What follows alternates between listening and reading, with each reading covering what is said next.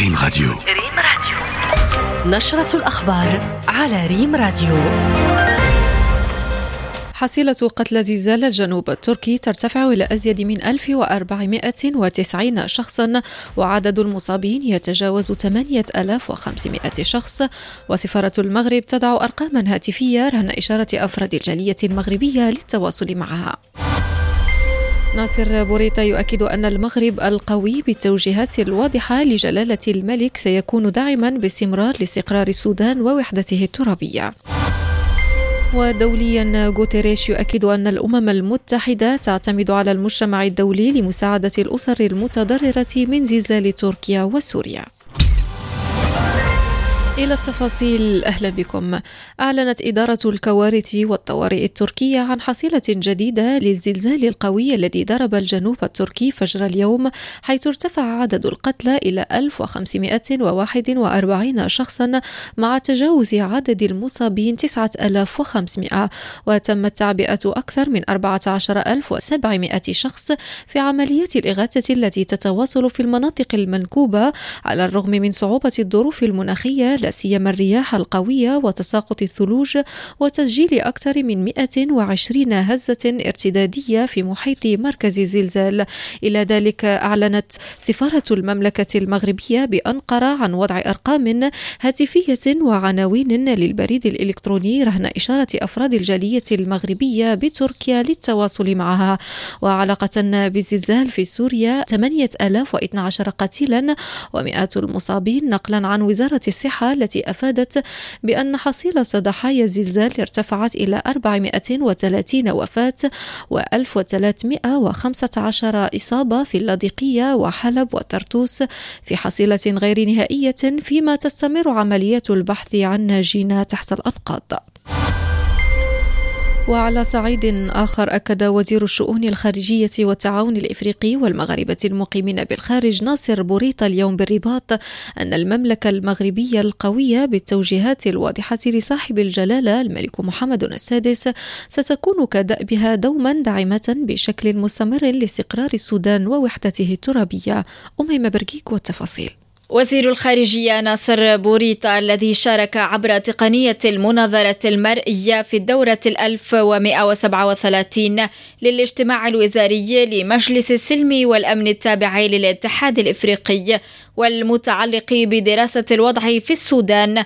قال إن المغرب سيكون أيضا متضامنا بشكل تام مع هذا البلد الشقيق ومع شعبه في الاختيارات التي سيتخذها. كما أكد تضامن المملكة مع السودان الشقيق وجدد دعمها الراسخ لأمنه واستقراره وكذلك لوحدته الوطنية والترابية. وتابع أن الأمر يتعلق بمرحلة جديدة واحدة بالأمل. بدأت بالتوقيع على اتفاق الإطار السياسي في خامس دجنبر 2022 والتزام الأطراف منذ 8 يناير الماضي في محادثات من أجل مرحلة انتقالية منظمة مضيفا أن العملية السياسية تستأنف بآفاق حقيقية هذه المرة من أجل استقرار المؤسسات الديمقراطية.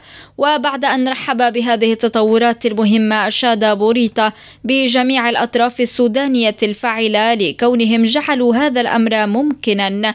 ودعا المسؤول المغربي كافة الأطراف إلى تجاوز الانقسامات والاستعداد لقبول التوافقات السياسية اللازمة مشيرا إلى أنه حتى تكون مستدامة ينبغي للتفاهمات أن تكون شاملة في مضمونها وأطرافها.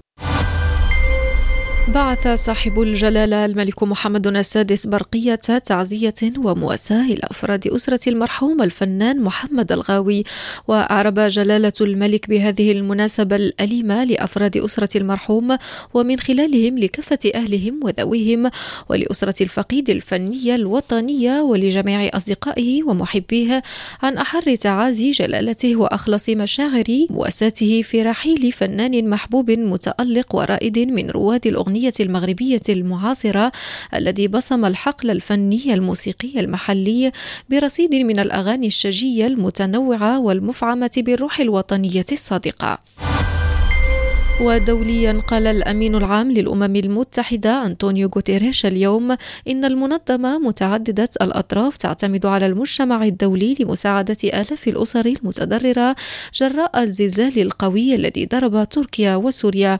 المسؤول الأممي أوضح في بيان نحن نعتمد على المجتمع الدولي لمساعدة آلاف الأسر المتضررة من هذه الكارثة والذين كان العديد منهم بالفعل في حاجة ماسة للمساعدات الإنسانية في المناطق التي يصعب الوصول إليها.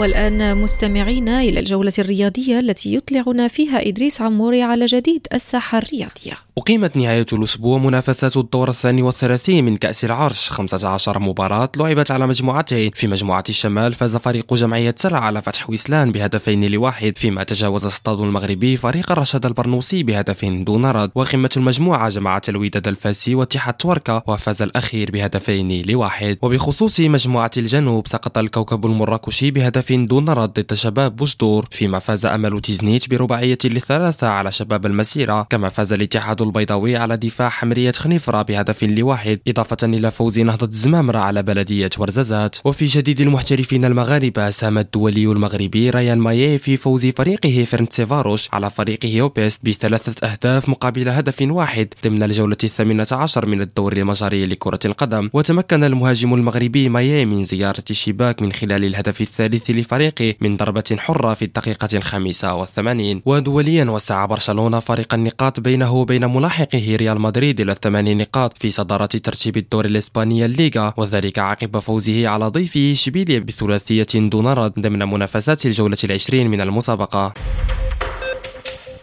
نهاية العرض الإخباري إلى اللقاء.